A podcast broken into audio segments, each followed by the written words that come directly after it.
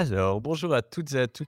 Bienvenue dans ce nouvel épisode de mon podcast, Mon Psy part en live. Aujourd'hui, un nouvel interview euh, que j'attendais depuis un moment euh, parce qu'on accueille euh, Claudia Bayarjon. Claudia, c'est quelqu'un que j'ai rencontré quand j'étais en 2018 au Canada. Et finalement, on s'était rencontré qu'une fois là-bas et on a gardé une bonne relation à distance euh, on, a, échange souvent. Euh, c'est une experte en nutrition, en préparation physique. Euh, et puis, elle élargit semaine après semaine ses compétences. Donc, aujourd'hui, on va faire une interview qui va tourner autour de la nutrition, la santé mentale et puis probablement plein d'autres choses. Donc, Claudia, bienvenue sur ce podcast. Et puis, oui, pour les auditeurs, il y aura des petits bruits de klaxon parce que Claudia est en Colombie. Et donc, si ça vous énerve, voilà, projetez-vous dans, dans, la Colombie avec toutes ces couleurs et vous allez voyager avec Claudia comme ça. Donc, Claudia, bienvenue. Et puis, je vais peut-être te laisser te présenter mieux que ce que je l'ai fait. Oui, ben, premièrement, merci, Julien, de m'accueillir sur ton podcast. Effectivement, à 2018, hein, ça fait déjà presque cinq ans qu'on se connaît et euh, toujours reconnaissante des échanges qu'on a, que ce soit sur nos propres vies entrepreneuriales, sur nos santé physiques et mentales, mais aussi des choses qu'on a faites en collaboration pour nos réseaux. Donc, justement, des conférences ensemble virtuelles, une conférence qu'on a faite en Suisse aussi à l'automne dernier que j'avais été vraiment reconnaissante de pouvoir faire avec toi. Donc, euh, aujourd'hui aussi, je suis super contente qu'on s'assoie encore puis qu'on jase de toute santé, nutrition, etc. Effectivement, je suis en Colombie en ce moment. Euh, il y a littéralement l'océan à ma vue, mais sur une rue assez passante. Donc, euh, ça fait partie de la réalité de l'Amérique latine. Et pourquoi je dis ça? Parce que j'ai une vie assez nomade. Je pense que ça fait partie de la façon que je me décris aussi. Entrepreneur, nomade, j'adore voyager. Euh, moi, je viens, je pense que ça s'entend, hein, je viens de Montréal au Québec. Donc, euh, je fais probablement beaucoup d'anglicisme et j'ai mon accent qui est différent de celui de Julien. Donc, si jamais il y a quoi que ce soit, euh, oui, euh, Julien peut faire la traduction québécois-suisse. Exactement. Mais oui, c'est ça, ça fait une quinzaine d'années que je suis dans le domaine du coaching. J'ai commencé avec le passage artistique, qui a toujours été mon sport, ma première passion, qui m'a fait découvrir justement le, le monde de la santé, du sport, de la nutrition, de la performance pour ensuite étudier en kinésiologie, en kinésithérapie, donc entraîner monsieur, madame, tout le monde, que ce soit pour la perte de gras, pour devenir moins sédentaire, pour avoir plus d'énergie, mieux dormir, gestion du stress. Et ben, les voyages m'ont amené à partir de ma propre business virtuelle. Donc, euh, d'ailleurs, j'ai eu l'idée de Karmakin en Colombie, ici, en 2016. C'est ici que j'ai eu cette espèce d'épiphanie de Ah, j'allais me partir une business virtuelle pour continuer à voyager mais aussi aider mes clients, mes clientes, évidemment, avec leur santé. Donc, depuis, c'est ça, 6-7 ans, euh, je travaille principalement en ligne. J'aide surtout les femmes à optimiser leurs habitudes de vie, mais de façon très, très holistique. Donc, oui, on parle d'entraînement, nutrition, mais effectivement, on parle aussi de mindset, de développement personnel, de spiritualité, même de récupération physique et mentale. Et je fais ça à travers du coaching en one-on-one, des programmes de groupe, mon podcast aussi et l'inspiration du voyage, euh, peu importe où ça m'amène euh, dans le monde. Donc, euh, donc voilà. Bah, alors déjà, je trouve top qu'on fasse cette interview là où, où, tout a commencé quelque part oui. pour toi. Et c'est vrai que c'est quelque chose, c'est, avant qu'on se rencontre, moi je t'avais contacté par LinkedIn et c'était vraiment le côté voilà, digital nomade et de pouvoir faire du coaching à distance qui m'avait vraiment intrigué parce que à l'époque, c'était mon but numéro un. C'était un peu mon, mon rêve. Ça l'est toujours quelque part, même si ça a évolué un petit peu. mais je trouve hyper inspirant que finalement, toi, tu l'aies, tu l'aies conservé et que plus que conservé, bah, tu le vives de plus en plus. Ça, je mmh. trouve vraiment top. Et puis oui, bah, Claudia, elle a un, un podcast qui s'appelle Conversation Awesome avec Karmakin. Exact. Oui, c'est ça.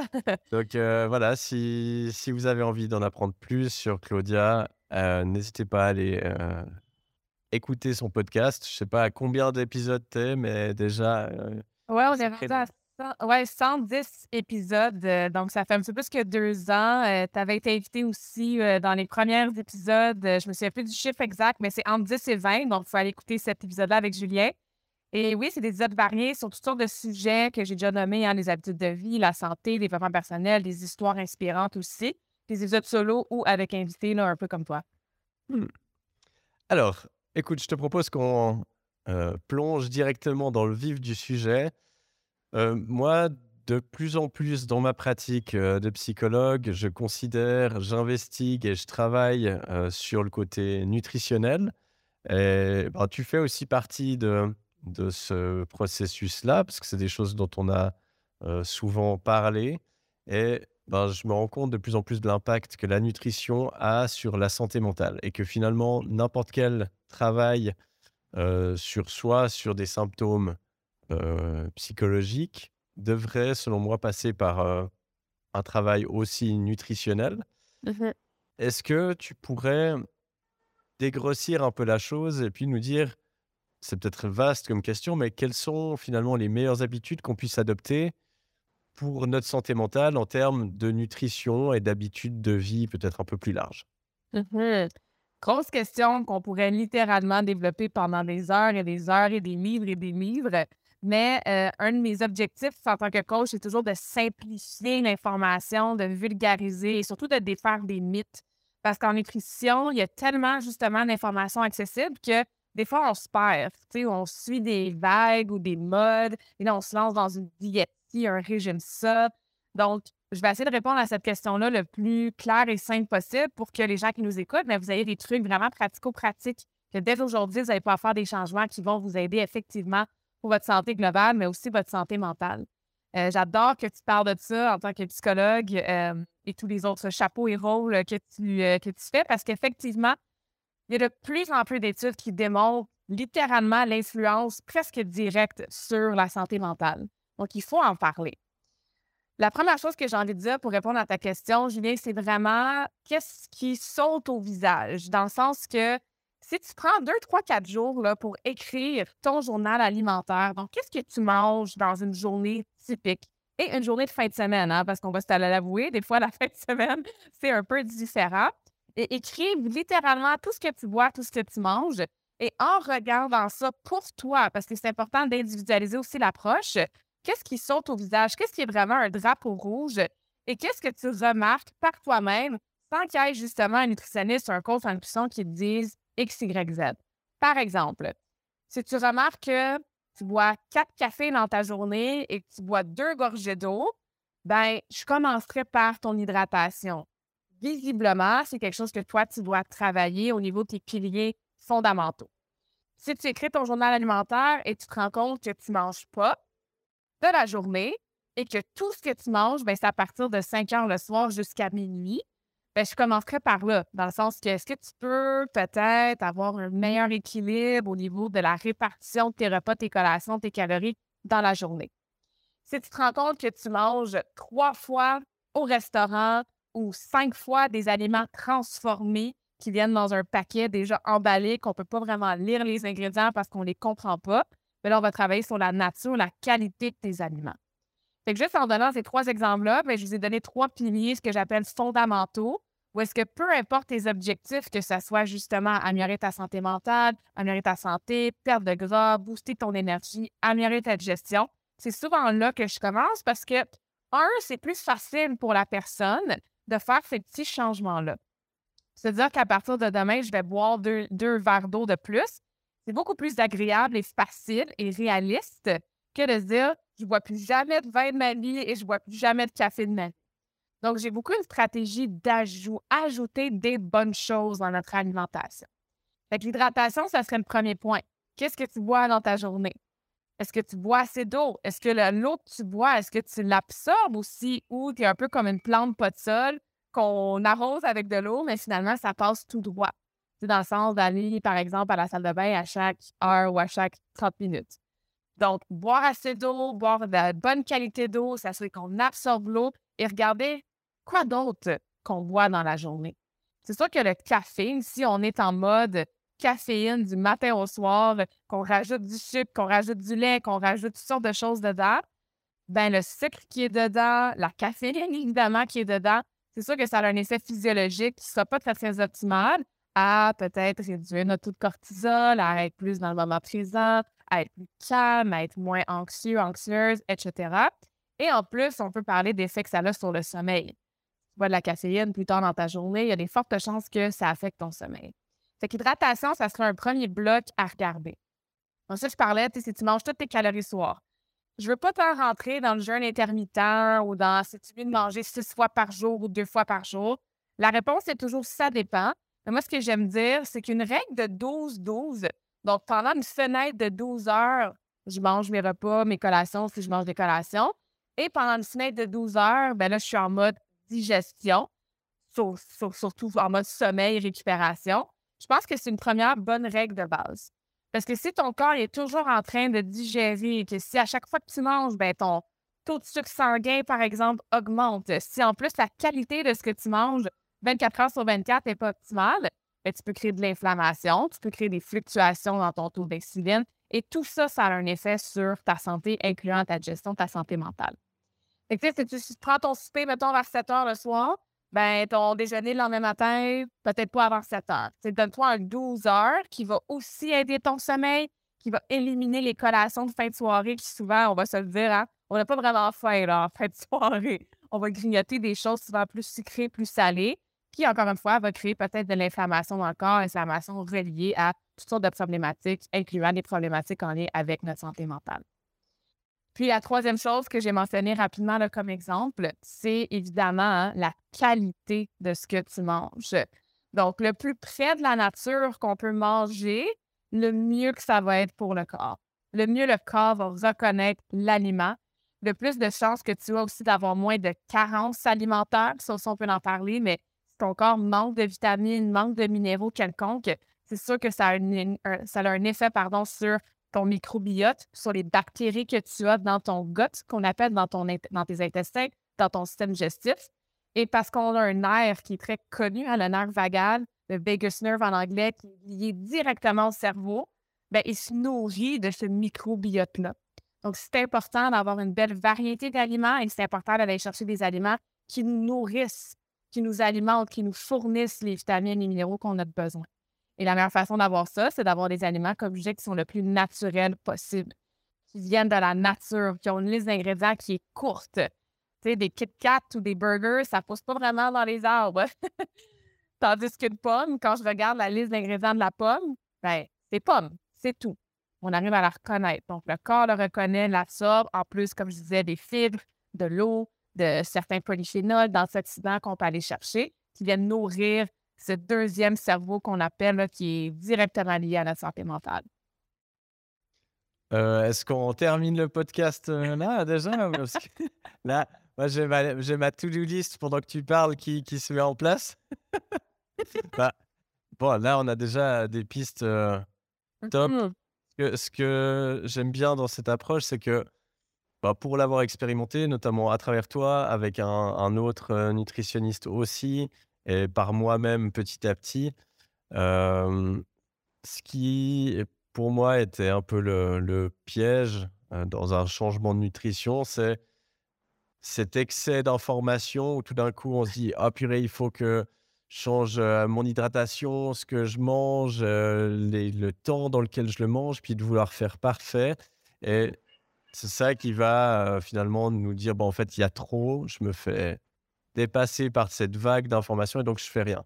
Donc mmh je trouve très important finalement de relever cette façon de voir les choses et de se dire mais en fait c'est quoi les plus petits pas que je peux faire pour déjà améliorer un petit peu? Et moi j'ai l'impression que quand je vois en consultation les gens quand je leur parle de, de ces piliers là me regardent un petit peu du genre, ouais, bon, OK, ça, je le sais. Et puis, ils s'attendent à ce que je leur donne des trucs hyper évolués. Mais en fait, c'est juste la base essentielle. Et ben, un corps, c'est quoi? Je crois que c'est 70% d'eau à peu près, mmh le corps humain. Ben, Si on est déshydraté, c'est sûr qu'on va aller en sous-régime. Le sommeil, on va être en sous-régime aussi si on n'a pas suffisamment de sommeil l'alimentation, des fois, moi, je suis effaré de voir à quel point euh, certaines personnes que je rencontre, en fait, limite, ils mangeraient du carton à longueur de journée, ça, ils auraient autant de nutriments parce que c'est que justement des, des aliments très transformés, des conservateurs, des, euh, du sucre, du gras, euh, mais qui n'ont aucun intérêt. Mmh Donc c'est vrai que n'importe quelle petite amélioration va euh, finalement amener quelque chose. Puis après, de construire vraiment brique par brique et de se rendre compte aussi que des fois, on a l'impression que finalement ça va avec notre alimentation, mais c'est juste qu'on s'est habitué à cette normalité. Puis que tout d'un coup, on change quelque chose, puis on dit Ah, ah ouais, en fait, euh, c'est ça d'être en forme. Donc merci déjà pour euh, d'avoir posé ces bases-là. Euh, et puis, euh, moi, je propose qu'on termine quand même pas le podcast tout de suite. hein. Il y, a il y a encore des choses intéressantes. Puis je te propose qu'on prenne les choses un peu euh, en forme question-réponse avec des, des cas de figure. J'ai notamment demandé à des, des abonnés sur, euh, sur Instagram de me poser leurs questions. Et puis comme ça, peut-être ça va permettre aux gens qui nous écoutent de se reconnaître euh, très certainement dans ces situations. Il y a la première, alors ça, c'est moi qui l'ai écrite parce que je sais que c'est quelque chose que tu fais beaucoup. C'est un peu la situation de, voilà, je suis quelqu'un qui a pas l'habitude de faire du sport, j'ai des enfants, j'ai peu de temps et peu de motivation parce que peut-être que c'est pas j'ai pas eu l'habitude en grandissant de faire du sport. Mais on me répète et je sais qu'une activité physique, heu, c'est essentiel à la santé physique et mentale. mh. Comment est-ce que je peux faire pour intégrer ça dans mon quotidien? Mmh Très bonne question. La première chose que j'explique, en fait, c'est justement en lien avec la motivation. Dans le sens qu'on ne peut pas se fier à la motivation. Il n'y a personne qui est motivé 24 heures sur 24, 7 jours sur 7. Je suis active, ça fait plus de 26 ans, 27 ans. J'ai commencé à être active, j'avais 5 ans. Euh, J'adore m'entraîner. Je vais au gym 5-6 fois par semaine. Et même moi, c'est ma passion, c'est ce que je fais. Il y a des jours que je ne suis pas motivée de m'entraîner. Fait que le plus vite on peut accepter ça, le plus vite on comprend que quand on a des journées, des matins, des soirs qu'on n'est pas motivé, ça ne devrait pas devenir l'excuse et la raison de prendre la décision de ne pas le faire. C'est là qu'il faut se fier sur la discipline et sur l'intégration des habitudes de vie. Donc, c'est deux choses que je travaille beaucoup avec mes clientes et que moi-même, j'ai développé avec toutes sortes d'habitudes de vie. Comment on fait pour développer la discipline? Il faut arriver à prendre des décisions rapidement avant de se fier à comment on se sent. Donc, une petite équation que j'ai bien expliquée. À gauche, on a comme le feeling, hein, le sentiment, notre ressenti, ce qui nous amène à prendre une décision en tant qu'humain, ce qui nous amène à être dans l'action ou parfois l'inaction. Et tu le comprends aussi, puis je sais que pour tes, tes patients, tes clientes, c'est la même chose. Souvent, en tant qu'humain, on va se fier à comment on se sent. Ah, je suis un peu, je suis pas vraiment motivée, ça ne tente pas ce matin, je suis fatiguée, je suis occupée, blablabla. Donc, la décision qu'on va prendre, ça va être dans ton exemple de ne pas faire notre entraînement, de ne pas aller à la salle, de ne pas descendre dans son sous-sol, faire notre petit workout maison, bref. L'action va être je ne fais pas mon entraînement. Mais moi, j'invite les gens pour travailler leur discipline à changer l'équation de côté. Donc, commencer avec la prise de décision. Et ça, c'est un muscle qui se développe. Et la règle du 5 secondes, de se dire littéralement 5 à 3, 2, 1, go, sans avoir le temps de réfléchir ou de négocier avec soi-même, ce que ça fait, c'est qu'on prend la décision, je m'en vais dans mon sous-sol, je m'en vais à la salle, euh, je mets mes souliers pour sortir dehors faire ma course. Mais la décision nous amène dans une action. Et là, le feeling, le ressenti est rendu à la fin de l'équation. Comment qu'on se sent quand on finit un entraînement? On est peut-être un peu fatigué, mais je veux dire, on se sent accompli, on se sent satisfaite, on se sent fier de nous, on est peut-être plus énergisé. Fait qu'on part d'un feeling qui n'est pas motivé, paresseux, bof, ça ne tente pas, à un feeling qui est super positif. Et plus on arrive à se pratiquer, à muscler ce muscle-là de discipline, bien, plus on ressent cette fierté-là, cette confiance-là, cette satisfaction-là. Et ça, ça devient le moteur de notre motivation interne. Donc, Mm. ça, c'est quelque chose que je donne comme exemple puis qui est super pratique, évidemment. Et après, au niveau de la création de l'habitude de vie, c'est là qu'on peut rentrer dans différentes stratégies. Par exemple, stratégie de rappel. La vie va vite, on a un million de choses à faire. Des fois, on s'en souvient juste plus qu'on était supposé s'entraîner cette semaine. On arrive au dimanche, puis on se dit Ah oui, c'est vrai. Je m'étais dit que j'allais aller marcher trois fois cette semaine. Ou je m'étais dit que j'allais aller au studio de yoga pour faire deux cours de yoga. Mais la vie a tellement été vite, j'ai été occupée, j'ai des distractions. Fait que mettez-vous des rappels dans votre téléphone, des petits post-it, des notifications. Stratégie de planification. Qu'est-ce que tu peux planifier autour de ton entraînement, autour de ton activité physique pour éviter l'apparition d'excuses? Si tu planifies le linge que tu vas porter, la vidéo YouTube que tu vas suivre, le podcast que tu veux écouter pendant ta marche, et quand va arriver le moment de faire ton activité physique, tout va être déjà prêt. Donc, tu n'auras pas le choix de dire Ah, je trouve pas mes souliers, je trouve pas mon tapis de yoga, euh, je cherche qu'est-ce que je veux faire, mais j'ai pas le temps parce que là, j'ai perdu 10 minutes à chercher et finalement, mais je ne m'entraînerai pas. Donc, il faut s'assurer, comme je disais, de tout planifier autour. Une autre stratégie qui fonctionne bien, c'est d'associer deux habitudes ensemble. Évidemment, une habitude que tu fais déjà et que tu veux conserver. Ça peut être littéralement en même temps. Exemple, j'ai des clientes qui ont toujours mal un peu au cou, aux épaules parce qu'ils travaillent au bureau. Quand ils attendent leur café le matin, au lieu de scroller sur Facebook ou vérifier les courriels, ben, pourquoi pas associer l'habitude que tu fais déjà qui est d'attendre ton café pour faire tes étirements pendant deux, trois minutes. Donc, associer deux choses ensemble, on a moins de chances, entre guillemets, c'est pas vraiment la chance, mais moins d'opportunités d'oublier l'habitude et ça s'intègre mieux dans un quotidien. Et tu parlais hein, des gens qui manquent de temps. Bon, c'est sûr qu'on pourrait avoir une grosse conversation sur comment on utilise notre temps et combien de temps on passe sur nos courriels, nos réseaux sociaux, mais ça, on en parlera peut-être plus tard s'il faut. mais ce que je propose comme stratégie, c'est d'une stratégie de remplacement. Tantôt, je parlais, c'est important d'écrire de temps en temps notre journal alimentaire pour avoir ces prises de conscience-là. Mais pourquoi ne pas faire un journal du temps? comment on utilise notre temps du réveil jusqu'au coucher. Et c'est assez flagrant quand on écrit ce qu'on fait de 6h à 6h30, 6h30 à 7h, etc., etc. Où est-ce que, un, on perd du temps peut-être? Ou est-ce qu'on met notre temps sur des activités qui sont peut-être pas en priorité ou en alignement avec nos objectifs? Et est-ce qu'on peut remplacer quelque chose dans notre horaire avec de l'activité physique? Le petit 20 minutes qu'on passe sur Instagram en finissant de travailler à 5 heures, ben peut-être qu'on peut faire un 20 minutes d'activité physique là et garder notre Instagram pour plus tard. Fait que retrouver du temps dans notre journée, ben ça nous aide, en fait, remplacer des habitudes, ça nous aide à retrouver du temps dans notre journée pour, par exemple, dans ce cas-ci, l'activité physique. Il y en a d'autres stratégies, je peux continuer si tu veux, euh, mais euh, alors, si, il y en a d'autres, pourquoi pas, mais je vais déjà rebondir là-dessus. C'est la discipline, c'est enfin ce côté ne pas écouter sa motivation, mais écouter en fait les décisions. Pour moi, c'est crucial et finalement à tout niveau. Hein, là, on parle de santé physique, de d'arriver à faire du, du sport, mais si on y réfléchit, enfin, je trouve intéressant la règle des 5 secondes parce que quand je parle de ça, moi, en consultation, je en fait, la décision, elle se prend bien avant. Euh, parce que tu, typiquement, d'avoir un entraînement, ben, c'est pas sur le moment, tu dis Ah, tiens, là, tout d'un coup, j'ai deux heures de libre. Ça arrive jamais quasiment. Donc, c'est finalement, si tu prends la décision de t'entraîner, mais que dans ton planning, je peux pas voir quand, ben, en fait, la décision, elle n'est pas là. Mais pour ça, il faut être au clair sur pourquoi est-ce que je le fais, pourquoi c'est important, et mmh réellement mettre du temps dans le planning.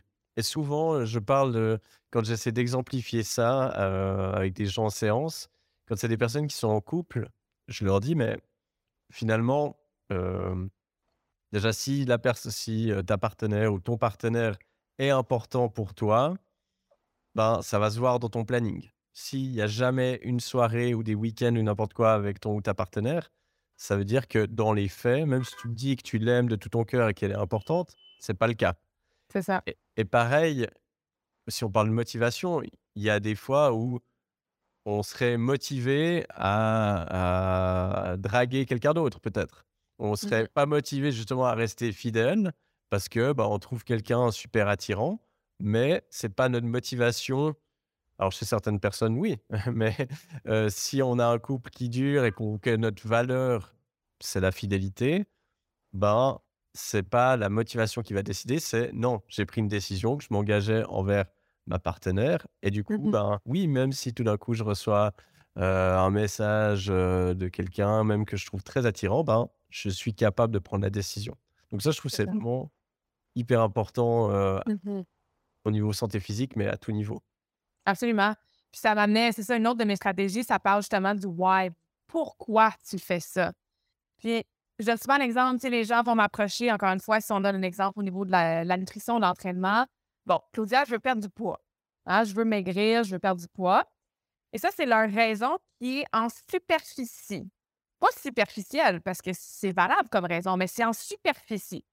Et aller creuser vraiment le why, hein, le vrai pourquoi en profondeur, bien, ce why-là, ce pourquoi-là devient beaucoup plus, entre guillemets, motivant que le premier en superficie.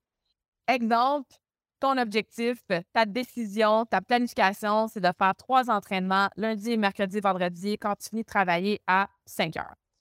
Mais ben, le vendredi à 5 heures, quand tu as eu une grosse semaine occupée, que tu es fatigué, les enfants arrivent de l'école, bref, la motivation, là, elle risque d'être dans le verre de vin et non dans l'entraînement. Donc, si toi, tu te dis, ouais, mais je m'entraîne parce que je veux perdre du poids, ça se peut très bien que tu commences à négocier avec toi-même et que tu te dises, bon, c'est-tu vraiment un entraînement qui va me faire perdre du poids? Je peux le remettre à lundi, cet entraînement-là. C'est pas vraiment la fin du monde si je saute un entraînement parce que, bon, ça va-tu vraiment influencer ma perte de poids? Par contre, si tu creuses et qu'on se demande pourquoi tu veux perdre du poids, ah, ben parce que je me sens serrée dans mes vêtements. Pourquoi tu veux te sentir bien dans tes vêtements? Ah, ben parce que je me sens bien quand je me sens bien dans mes vêtements, ça a automatiquement un effet sur ma confiance en moi. OK? Pourquoi tu vas avoir confiance en toi? Bien, je vais avoir confiance en moi parce que ça me permet d'être une meilleure collègue ou une meilleure boss au travail ou euh, peut-être même avec mon conjoint, j'ai plus confiance en moi, je me sens plus belle, etc. Ou ma confiance en moi fait en sorte que je suis une meilleure maman et je peux devenir un modèle pour mes enfants, peu importe. Fait que là, on part de je veux devenir un modèle pour mes collègues, je veux me sentir bien avec mon conjoint, je veux être un modèle pour mes enfants. Donc, le vendredi à 5 heures, quand tu dis Ah, oh, ça ne me tente pas trop de m'entraîner, je suis un peu fatiguée, tu te souviens que tout ce que tu prends comme décision, c'est pour être un modèle pour tes enfants.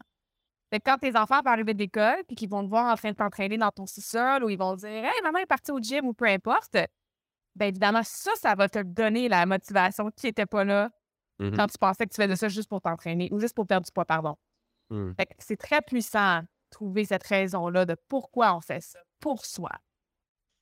Et bah, moi, ça résonne beaucoup parce que quand on s'était vu pour justement commencer un peu un accompagnement au niveau nutrition, tu m'avais donné plein de choses, on avait vu plein de choses à faire, puis finalement, je ne l'avais pas vraiment mis en place. Au début, j'avais testé un petit peu, puis c'était pas resté, mais parce que j'ai réussi à mettre ça en place que depuis un ou deux ans parce que bah, justement, j'ai eu un, why, un pourquoi qui était beaucoup plus fort parce que j'ai commencé une nouvelle activité sportive et puis avec d'autres objectifs. Et là, tout d'un coup, bah, ça s'est fait facilement.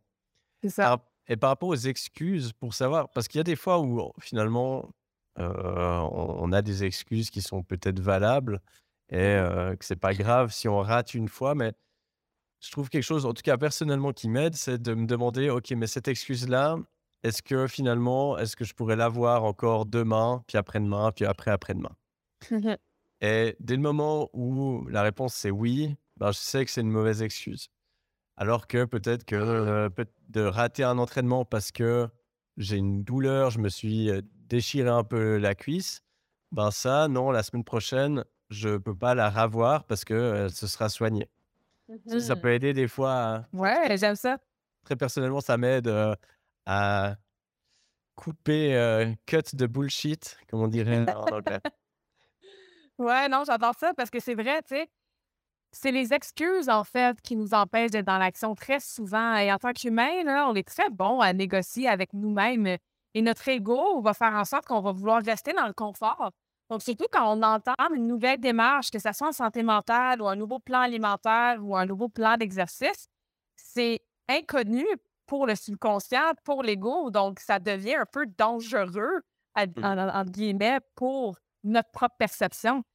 Fait qu'on est rapidement en train de se convaincre de ne pas faire ça parce qu'on est plus sécuritaire si on ne s'entraîne pas, qu'on garde nos bonnes habitudes de. Ben, nos bonnes, ça dépend, nos bonnes vieilles habitudes de nutrition ou qu'on ne travaille pas sur nous-mêmes euh, de différentes façons. Donc, euh, j'aime ça. Je vais, je vais l'utiliser. Je vais expliquer ça à mes clientes aussi de cette façon-là.